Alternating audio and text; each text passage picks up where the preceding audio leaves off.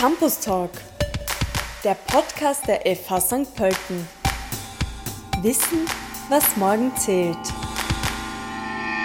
Wie können wir die Digitalisierung ökologischer gestalten? Digitalisierung und Ökologisierung sind zwei Megatrends, die wir gar nicht mehr getrennt voneinander betrachten können.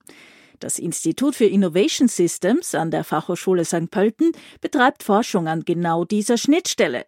Worum es geht, beantworten mir heute zwei Gäste. Zum einen online zugeschaltet ist die Institutsleiterin Susanne Reuser und neben mir im Studio steht der stellvertretende Leiter Tassilo Pellegrini.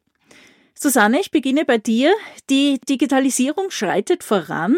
Das ist eine Entwicklung seit Jahrzehnten. Wie können wir diese Entwicklung jetzt ökologischer gestalten? Wir können ja schlecht sagen, dieses Internet, das braucht so viele Ressourcen, das drehen wir jetzt wieder ab. Das ist natürlich eine berechtigte Frage und das ist auch ein Mitgrund, warum wir uns überlegt haben im Vorfeld sehr genau, wie wir an dieser Schnittstelle zwischen Ökologisierung und Digitalisierung auch einen Beitrag leisten können als Institut, nämlich eben zu deren Vereinbarkeit. Ein längeres E-Mail verursacht genauso viele Treibhausgase wie 100 Meter mit dem Auto zu fahren. Und das ist aber tatsächlich immer noch zehnmal klimafreundlicher als ein Brief. Daraus lässt sich dann eigentlich ganz leicht ableiten aus diesem E-Mail-Briefbeispiel. Und da gibt's noch ganz viele mehr, alleine Videokonferenzen. Wenn man im Durchschnitt nur 15 Videokonferenzen in der Woche ähm, mit Video teilnimmt, dann sind das fast 10 Kilo CO2-Ausstoß. Hingegen, wenn man das Video abdreht, sind das nur 0,377 Gramm, ähm, habe ich recherchiert. Und genau daran erkennt man, dass der digitale Sektor tatsächlich ähm, grüner werden muss und auch grüner werden kann. Ja, auf der anderen Seite können wir, wie die Corona-Pandemie gezeigt hat, mit Videokonferenzen aber auch Flüge einsparen, wenn ich zum Beispiel eine Konferenz online abhalte und nicht extra dafür in einen Flieger nach Paris steige. Ja, das ist natürlich klar und ich glaube, das ist auch offensichtlich. Die Problematik, die wir da, äh, haben, dass eigentlich der CO2-Ausstoß durch die Corona-Beschränkungen wesentlich geringer war als eigentlich erwartet. Also in Österreich wäre eigentlich ursprünglich prognostiziert gewesen, dass wir durch die pandemiebedingten Mobilität Mobilitätseinschränkungen bis zu 30 Prozent CO2 einsparen. De facto waren es gerade jetzt herausgekommen, die, die letzten Zahlen 7,7 Prozent Reduktion des CO2-Ausstoßes. Also äh, da sieht man, dass selbst so gravierende Einschränkungen in das tägliche Leben eigentlich relativ wenig an unserem, ich sage jetzt mal, Verbrauchsverhalten ändern hat natürlich auch damit zu tun, dass dann äh, sozusagen diese Einschränkungen, was die Mobilität anbelangt hat, vielleicht noch im ersten Lockdown relativ groß waren, aber sich dann sozusagen auch das eingeschliffen hat, dass man das vielleicht eh alles nicht so ernst nimmt. Das sei jetzt einmal dahingestellt. Aber Knackpunkt ist, wenn wir in Richtung einer ökologisch nachhaltigen Verhaltensweise unser Gesellschaftssystem verändern wollen, dann müssen wir an sehr, sehr vielen Stellschrauben drehen. Äh, hier vielleicht auch ein paar Zahlen. Wenn wir, ich sage jetzt mal, ein sehr strenges CO2-Regime äh, haben wollen, beziehungsweise äh, eines, das ökologisch wirklich dahingehend vertretbar ist, dass wir die 1,5 Grad Grenze einhalten, dann dürfte jede Person pro Jahr maximal 2,5 Tonnen CO2 ausstoßen, was das jetzt immer auch bedeuten mag. Das sind natürlich so sehr abstrakte Zahlen. Knackpunkt ist, derzeit ist der durchschnittliche CO2-Ausstoß eines Österreichers pro Jahr bei 14 Tonnen. Das geht sich also in dieser Form nicht aus. Und es geht sich auch nicht aus, wenn man sagt, okay, wir installieren vielleicht ein paar Sparlampen zu Hause und wir kaufen vielleicht noch einmal sozusagen bessere Haushaltsgeräte, die noch weniger Strom verbrauchen. Das ist alles wichtig und notwendig. Natürlich vorausgesetzt, man kann sich das auch überhaupt leisten. Aber selbst diese Dimensionen zeigen uns, ähm, so wie wir derzeit als Gesellschaft leben, so wie wir diesen Wohlstand gewohnt sind, den wir auch zur Verfügung haben, den wir uns erarbeitet haben über die vielen, über die letzten Jahrzehnte, das geht sich irgendwo nicht ganz aus.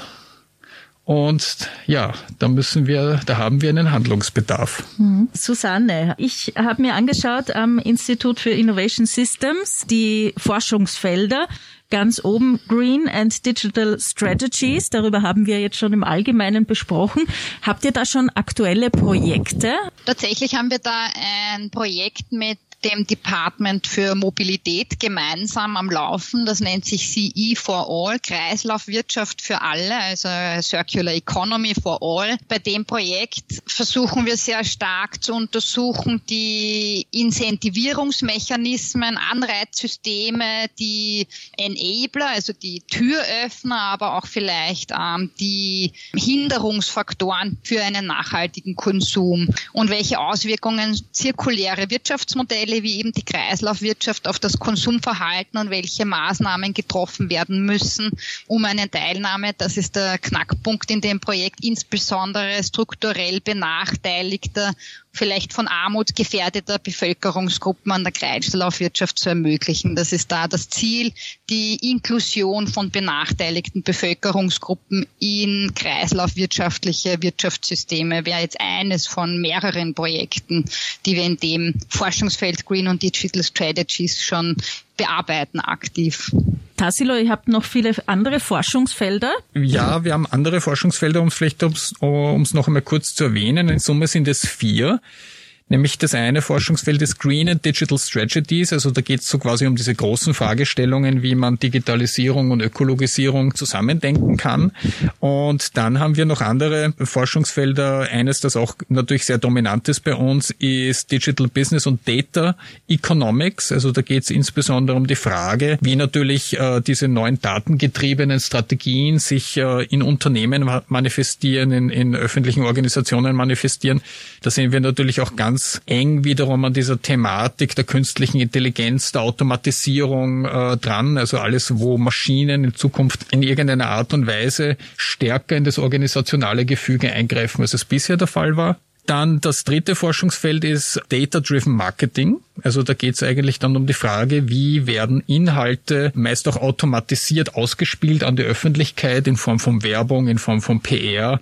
Einfach einmal dieser ganze Bereich der öffentlichen Kommunikation. Und das vierte Forschungsfeld, das ist Financial Communications. Da geht es im Wesentlichen um die Frage, wie wird Finanzwissen generiert, wie wird Finanzwissen vermittelt, was muss man heutzutage überhaupt auch wissen, um an insbesondere die neuen Entwicklungen im Finanz, in der Finanzwelt anschlussfähig zu sein? Stichwort Kryptowährungen, Stichwort Bitcoin.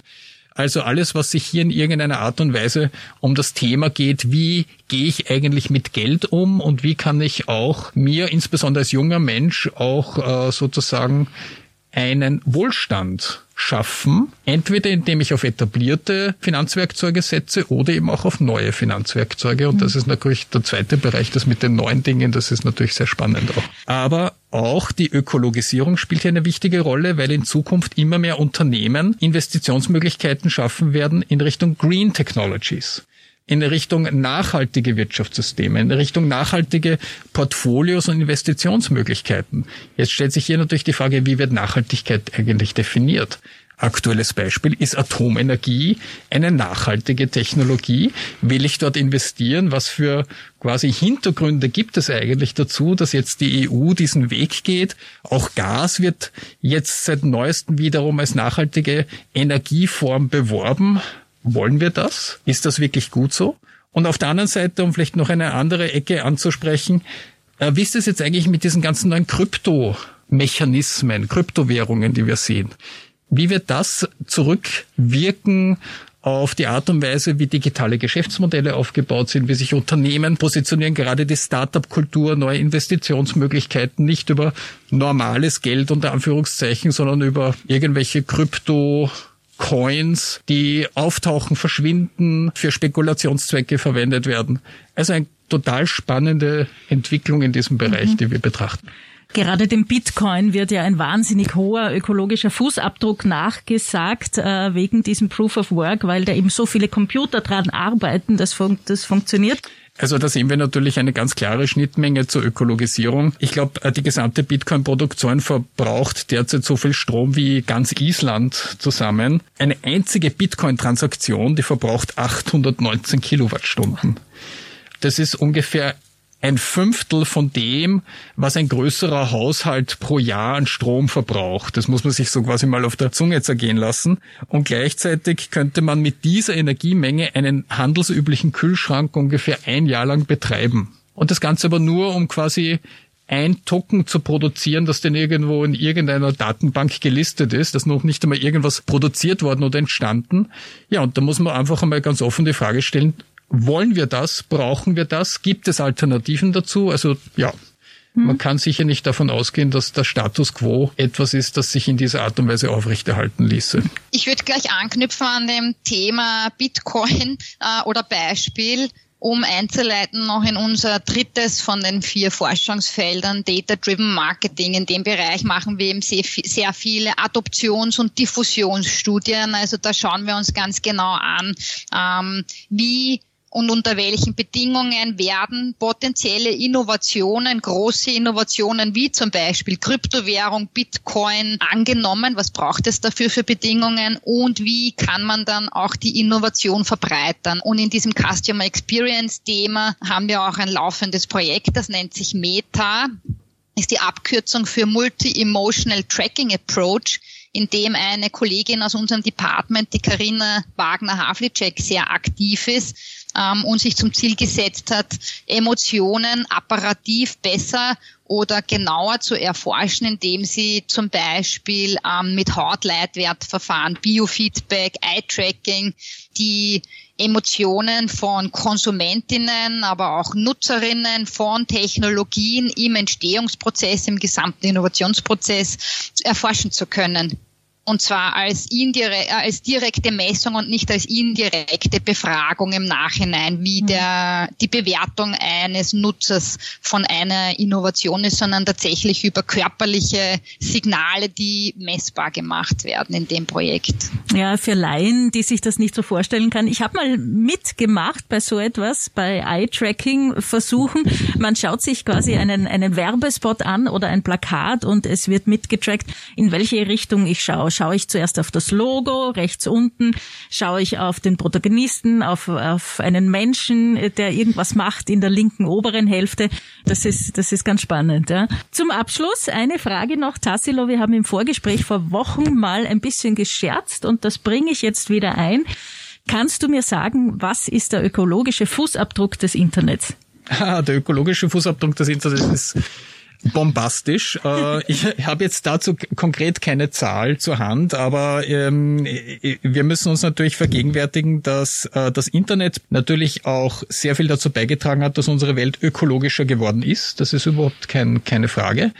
Die Frage ist eher, wie gehen wir mit Redundanzen, wie gehen wir mit Parallelstrukturen um? Also man kann hier vielleicht auch ein Beispiel bringen aus dem Flugverkehr.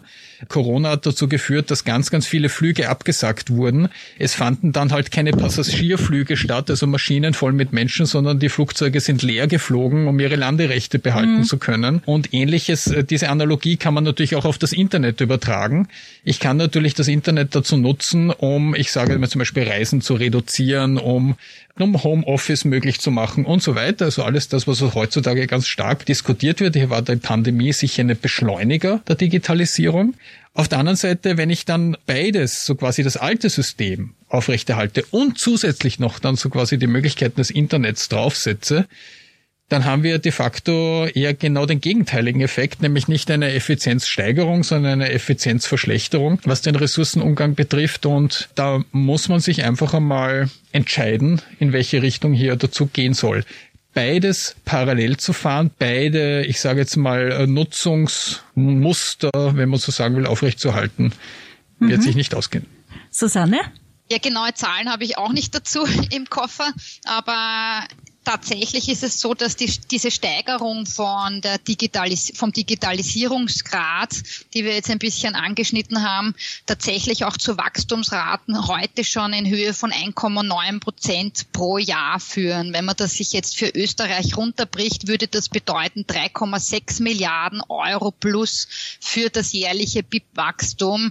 Und wenn man jetzt ähm, nachliest, dass ein Fünftel der Klein- und Mittelbetriebe in Österreich, die ja tatsächlich ähm, sehr dominierend sind, auch in unserer Unternehmerlandschaft, erst digitale Technologien nutzen, dann steckt da schon auch sehr viel Potenzial drinnen, wenngleich nach, natürlich immer die Herausforderung ist, das auch möglichst ökologisch zu heben, dieses Potenzial.